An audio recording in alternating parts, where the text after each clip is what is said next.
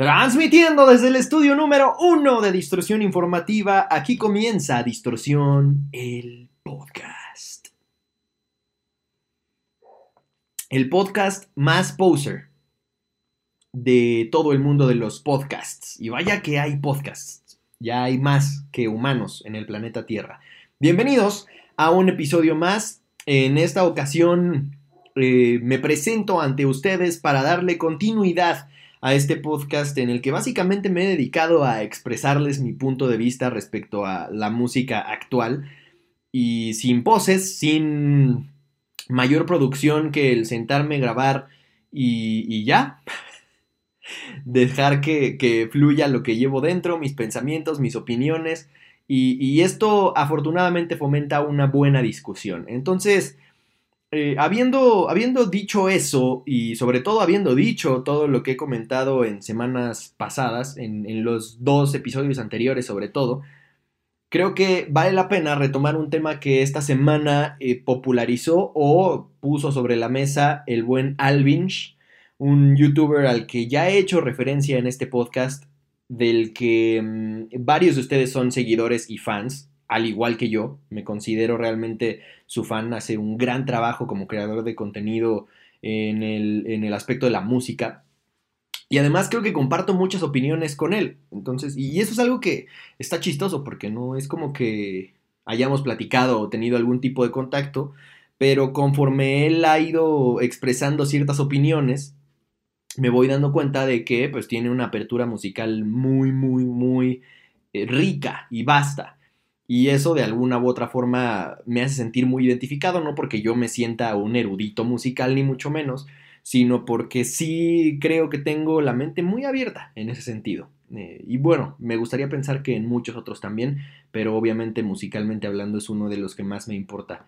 Y esta semana, como les decía, puso sobre la mesa el tema de que los géneros van a desaparecer según la hipótesis, porque eso es lo que él planteó en su último video, que es una hipótesis, no sabe cuándo ocurrirá esto. Dijo que podía ser en el futuro inmediato, a corto mediano plazo, o por supuesto hasta el fin de los tiempos, ¿no? Cuando la raza humana deje de existir, cuando el sol haga implosión y, y pues se acabe toda la vida, al menos en nuestro sistema solar, y entonces, pues se van a acabar también los géneros junto con la vida, ¿no? Era un poco como la red de seguridad que tenía o que, o que ponía para proteger su hipótesis. Yo me quiero aventurar a retomar esa hipótesis y arriesgarme un poco más a, a decir que los géneros no es que vayan a morir en el futuro, sino que ya están muriendo, si no es que ya murieron.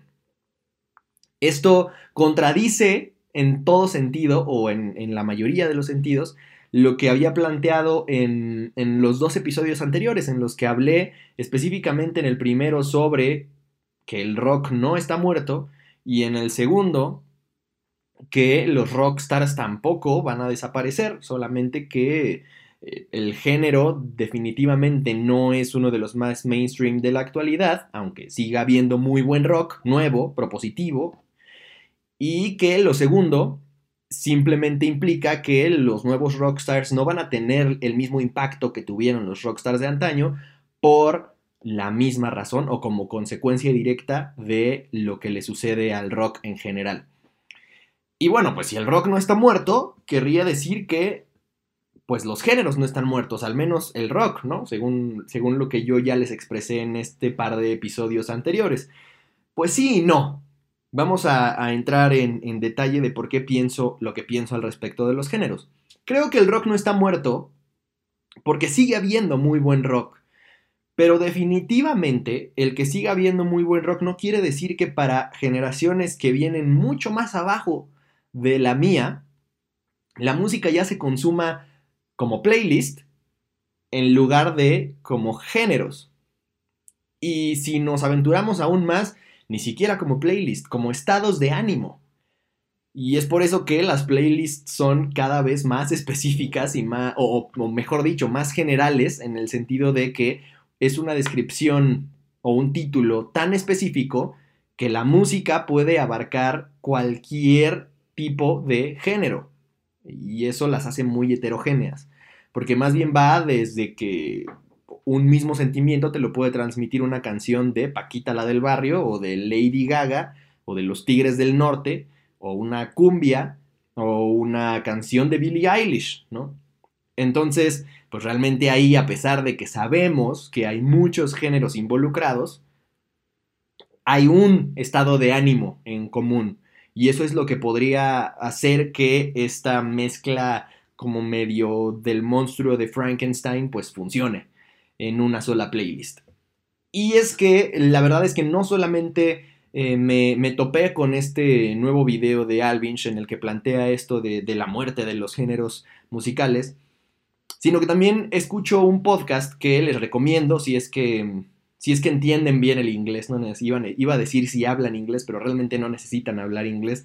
Si entienden el inglés, les recomiendo que escuchen el podcast del el New York Times especializado en música. Para los que no tengan idea, el New York Times es uno de los medios de comunicación masivo más importantes del mundo. A lo largo de toda la historia siempre ha sido reconocido como uno de los mejores periódicos o al menos los de mayor prestigio en todo el mundo, si no es que el más. Y hoy en día obviamente ya están haciendo contenido de todo tipo dentro de la era digital, entre ellos un podcast especializado en música eh, que se llama el Popcast. Pop como el género, cast. Y en él básicamente se, enfocan mucho en el género pop o en la música pop eh, popular, comercial, no tanto como lo que nuestro subconsciente podría identificar como pop, como lo que hacía Britney Spears o Madonna o cualquiera de la realeza del pop. Es más en general como la música popular o la música comercial que se escucha.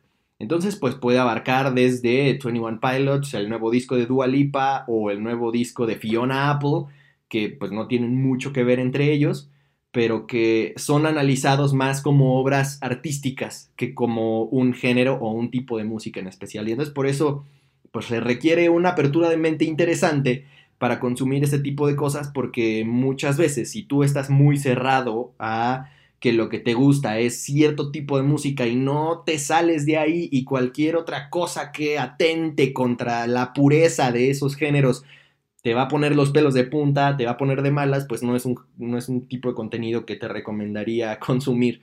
Pero si escuchas de todo tipo de música, si te gusta conocer al menos eh, lo que pasa en la industria de la música actual, cómo la analizan los críticos más reconocidos del mundo, pues les recomiendo que chequen el podcast.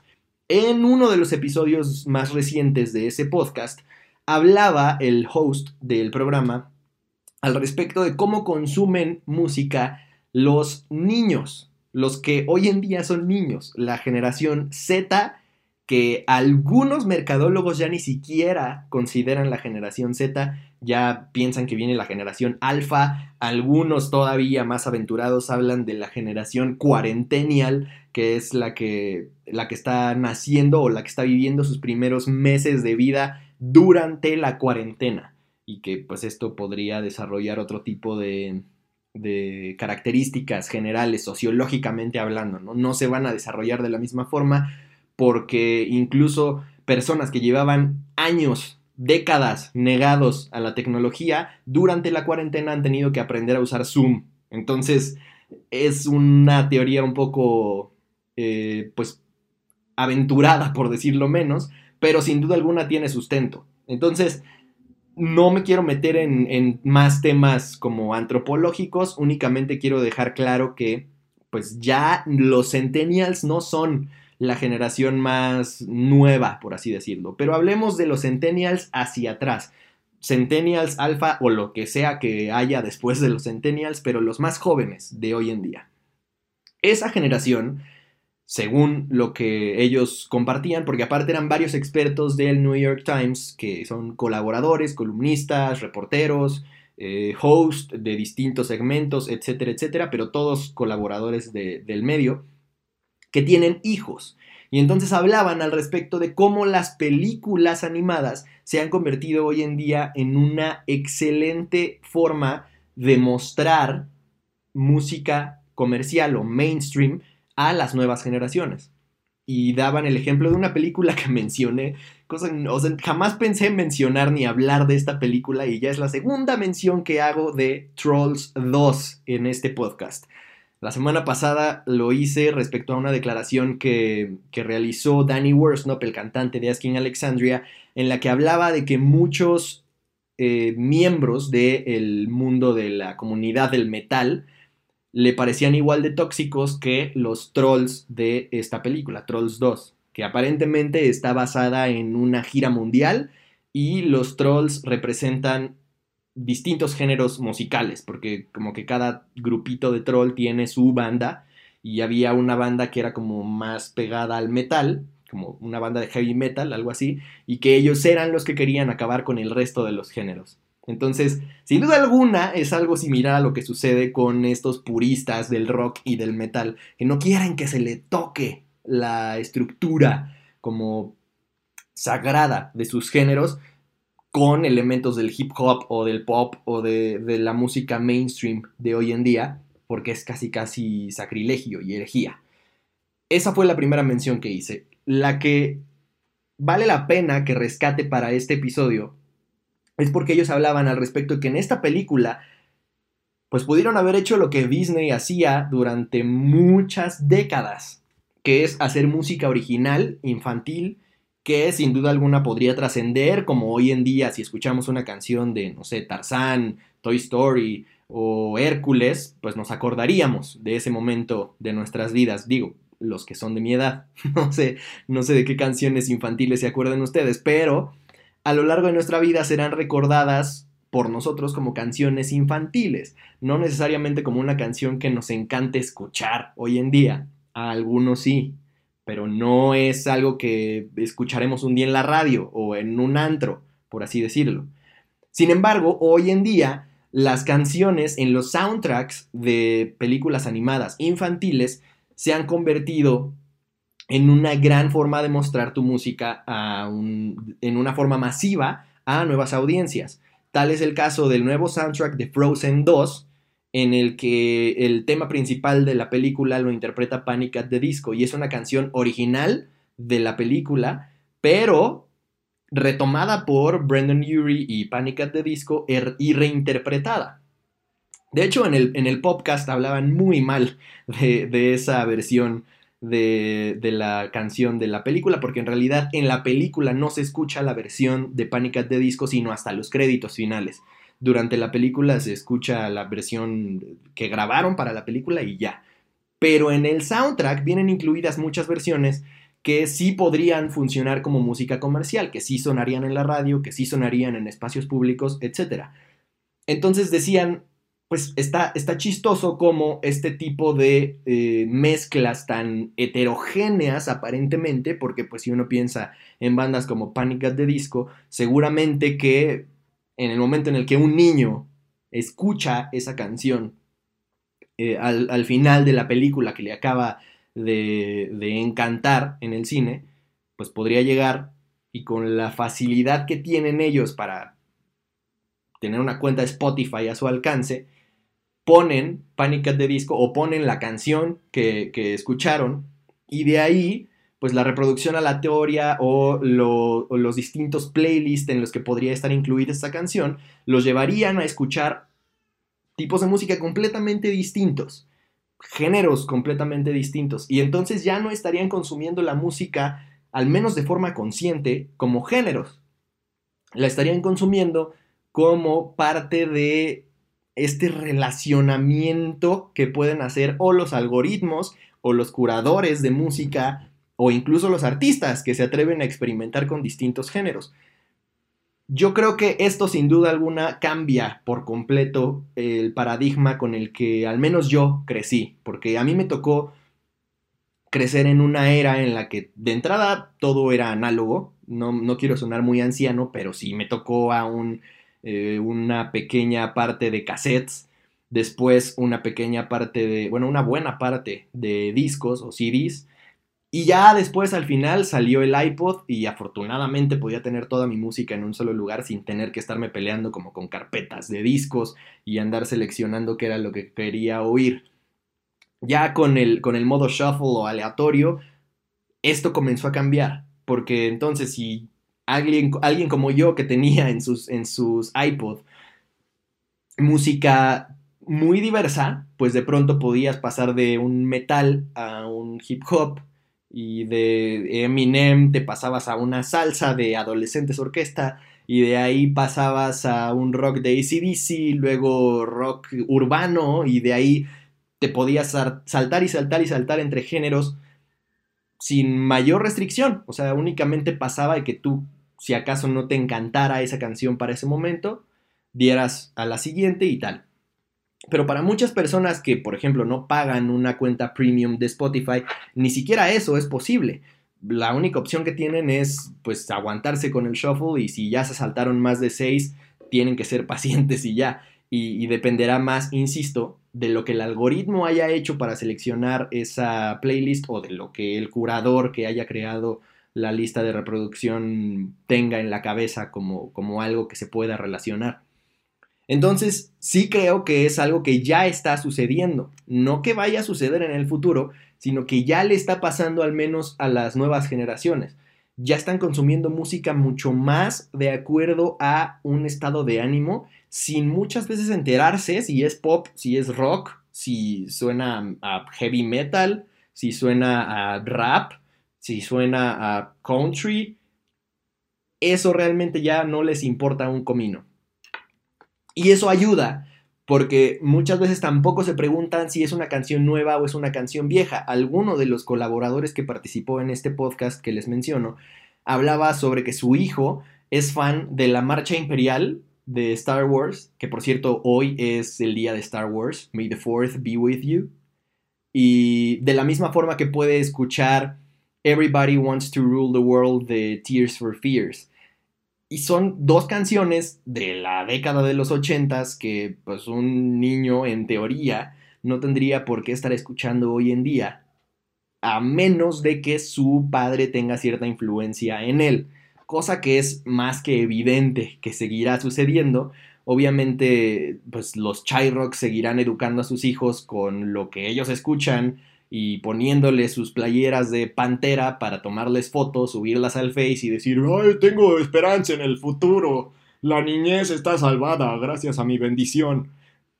Nada de malo, nada en contra de Pantera, me encanta Pantera, pero ese tipo de argumentos me parecen muy pendejos, creo que es más fácil que, que, que la niñez descubra que es igual de chido escuchar a Pantera que lo es si te gusta Post Malone o MGK que están haciendo cosas muy chidas y hay muchos que los consideran los nuevos rockstars. Y entonces es ese cambio de paradigma el que están viviendo ya desde hoy las nuevas generaciones. No están consumiendo la música con base en etiquetas, con base en géneros, con base en estereotipos, porque ellos pueden ver a ciertos raperos que se parecen físicamente al rockstar de los 90s u 80s, y no les interesa si eh, los rockstars siguen vivos, si el rock sigue vivo, si el nuevo rock es el rap, si el hip hop mató al metal. O sea, e, ese tipo de, discusiones ya son estériles en, la mente de las nuevas generaciones. Y es precisamente eso por lo que a mí me apasiona tanto hablar al respecto de, de estos temas. No porque me quiera mantener actualizado, ni porque me quiera sentir chavo, ni en onda, sino porque creo que es algo súper interesante que está sucediendo en, la sociedad, en la cultura, en la forma en la que consumimos nuestro arte y que cada vez, contrario a lo que pasaba, por ejemplo, en los noventas, la música se va a volver más música y menos géneros o menos etiquetas. A lo que voy es a lo siguiente, para cerrar de forma circular este argumento una de las cosas que mencionaba Alvinch en su video era que cada vez, o a él le gustaría al menos, que cada vez haya más músicos que al momento de intentar definir su género o su estilo musical, su respuesta sea eh, porque sea difícil o imposible de definirlo, al menos con un solo género. Y para ejemplificar esto, hablaba del Kid A, el legendario, icónico disco de Radiohead. que básicamente pues sentó en, en, gran parte las bases de lo que hoy en día es la música alternativa. Sin embargo, en aquel entonces, la música alternativa tomó una concepción muy relacionada o directamente relacionada al rock, porque parecía que la música alternativa era rock alternativo, rock experimental, por así decirlo rock como con tintes de otra cosa, o, como rock pero no tan eh, digerido, por así decirlo. Sin embargo, hoy en día la música alternativa es Billie Eilish, por así decirlo. Porque si uno ve, y esto, esto me llamó la atención porque justo dije, ¿cómo define su música Billie Eilish? Y, y me metí a ver en iTunes y todos los discos de Billie Eilish, todos los sencillos de Billie Eilish están catalogados como música alternativa este tipo de mm, decisiones de qué género es tu música las tomas tú mismo como artista. Cuando subes tus canciones o tu disco a iTunes o a Spotify, tú le dices a la plataforma qué género es tu música. Entonces, a Phineas y a Billie Eilish, la mejor forma de definir su música les pareció que era música alternativa. Y por eso es que la etiqueta ha perdido el rock como prefijo y ahora es solo alternativa y no rock alternativo. Porque la música alternativa se ha vuelto eso, música experimental, música que no encaja fácilmente, al menos, en un solo género. Entonces el Kid A o lo que hizo entre otras agrupaciones y entre otros artistas, Radiohead, con ese disco y con todos sus discos, si me lo preguntan, creo que todos han sido un parteaguas en cuanto a la experimentación y la evolución del rock. Hoy en día lo van a retomar muchos otros artistas y muchas otras bandas de rock. ¿Qué es lo que yo creo que va a pasar con el rock? ¿Cuál creo que es el futuro del género si es que van a desaparecer los géneros, de acuerdo a lo que les estoy planteando? Yo creo que el futuro del rock es Paris, yo creo que el futuro del rock es lo que hizo Enter Shikari con su último disco, lo que hizo The Used con su último disco. Si no nos han escuchado, chequenlos. Paris apenas va a sacar su disco, lo retrasó, iba a salir en mayo y, lo retrasaron para junio, si no me equivoco. Y, The Used ya sacó su disco, Hard Work, chequenlo. También está la review que hice sobre este material en el canal de YouTube de Distorsión. Enter Shikari ya sacó su disco. Everything is true and nothing, no, nothing is true and everything is possible. También está la review en distorsión. Este tipo de propuestas que no encajan en ningún género cuando se escuchan como obras musicales completas. Quizá una que otra canción suena a pop, cantada. Quizá otra canción suena a rock, perfectamente. Otra sonará a post-hardcore. Pero cuando escuchas todo el disco como una pieza artística, es imposible ponerle una etiqueta. De hecho, yo he estado muy emocionado en estas últimas dos semanas y he sobrevivido la cuarentena con buenos ánimos prácticamente gracias a estos buenos lanzamientos discográficos. El de Boston Manor también. Glue es el nombre del álbum, Boston Manor. También está la review disponible en distorsión grandes materiales discográficos de lo mejor que ha salido en el año y sin duda me atrevería también a mencionar el de Fiona Apple, que es de lo mejor que ha habido en los últimos años, no solamente en el rock, porque sí lo consideraría rock, tiene tintes rock, pero sin duda es música alternativa lo de Fiona Apple. Y, y estos lanzamientos me han emocionado de tal manera por el futuro y por el presente de la música que me han mantenido feliz y estable a pesar del encierro. Entonces, platicando con amigos míos, con muy buenos amigos, músicos muy talentosos, respetados por mí y, también por otros músicos, eh, y que además pues consumen todo tipo de música, al menos en su mayoría, pero principalmente el rock, eso sí cabe aclararlo. Pues todos me decían, es que el, el disco de Enter Shikari suena como si lo hubieran hecho varias bandas. Y justo ese creo que es el futuro del rock que cada vez va a sonar más como uno creería o esperaría que debería sonar el rock y se va a ir pareciendo más a el eh, del que habla Alvinch. Y no sé qué tanta música nueva consuma él. Me queda claro que tiene una cultura musical impresionante, pero yo creo que cuando uno escucha lanzamientos como el de Boston Manor, Enter Shikari, Fiona Apple, eh, The Used, lo que va a sacar Paris, espérense, porque el nuevo disco de Paris va a ser un parteaguas, se los firmo donde quieran.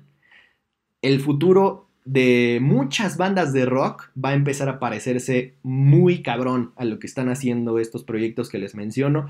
Por supuestísimo que también incluiría a Bring Me the Horizon. Siempre me critican un chingo porque parece que no salgo de Bring Me the Horizon. Ya les demostré que sí, porque ha habido un buen de críticas y un buen de videos y contenido en distorsión sin que hable necesariamente de Bring Me Horizon. Pero realmente me sorprende la evolución que ellos tuvieron. Creo que es de aplaudirse eh, la manera en la que muchas bandas, entre ellas incluido Paris o Boston Manor, que no necesariamente tenían mucho que ver con elementos electrónicos y que de repente ya están metiendo trap de forma directa en sus canciones. Yo creo que ese es el futuro del rock. Cada vez va a empezar a sonar mucho más como música alternativa y entonces el rock alternativo pues prácticamente va a desaparecer como etiqueta, porque, porque el rock va a ser alternativo como por default, va a ser experimental por default. Por supuesto que va a seguir habiendo propuestas tradicionales que decidan encasillarse o quedarse estancados en los elementos y, en, en las piezas tradicionales del rock. Pero yo creo que hay un cierto número límite de combinaciones que se pueden hacer con esos elementos. Y va a estar cabrón que alguien venga a superar lo que hizo Led Zeppelin o que alguien venga a hacer un mejor riff que los que hacía Tony Iommi, o que hagan una mejor voz que la que había en los 80s y 90s. Eso va a estar complicado. Entonces yo diría que pues las bandas que realmente quieran dejar su huella y que realmente quieran tener un sello propio actual, sin duda alguna cada vez van a parecerse más a lo que Radiohead dejó en su Kid A y en toda su discografía, que a lo que uno pensaría que debe ser el rock. Déjenme saber qué opinan ustedes. Yo creo que sin duda alguna el rock seguirá vivo a su, a su, manera, a su forma. Siempre habrá exponentes como los que les mencioné de ejemplos para, para, para poder hablar de que el rock sigue ahí, de que el rock está presente. Pero sin duda alguna los géneros cada vez van a ser más estados de ánimo y mucho menos etiquetas o, o estereotipos musicales, por así decirlo. Y por supuesto, díganme si a ustedes les parece correcta esta afirmación o esta conclusión a la que yo llegué de que la música ya desde hoy en día se está consumiendo más como estado de ánimo o como playlist que por género musical. Es, es una, una era muy interesante la de la música eh, y nos está tocando vivirla. Entonces yo diría que es es increíble que haya gente negada a disfrutarla y que se enfoque más en que lo que se hizo antes era mejor o tenía más credibilidad o era en la era en la que necesitabas talento y no había autotune y no había producir canciones en la computadora. O sea, sí, por supuesto que tienen toda, todo el respeto y la credibilidad del mundo, nadie se las está quitando. Pero está muy interesante la era que nos tocó vivir porque la música está pasando por una mezcla de géneros y de influencias que nunca antes se había visto y que sin duda alguna nos va a dejar una nueva forma de pensar, una nueva forma de consumir la música y estoy seguro de que nos va a dejar también muy buenos embajadores para el futuro que podamos recordar y decir este artista o esta banda cambió la música o cambió la industria para siempre e hizo historia. Déjenme saber qué opinan. Como siempre, lo más importante de estos ejercicios, no solamente del podcast, sino de todo el contenido de distorsión, es saber su opinión, poder platicar al respecto en los comentarios de YouTube, en mis redes sociales, donde me encuentran como arroba soy Alexis Castro. Eh, mándenme ahí comentarios, DMs, eh, menciones, lo que ustedes quieran, sobre todo nudes. Y yo los veo y los escucho o más bien ustedes me ven y me escuchan en el siguiente episodio del podcast. Muchas gracias por escuchar, sobre todo si llegaron hasta acá. Y los amo. Larga vida al rock. a pesar de que los géneros mueran. Que el rock los acompañe.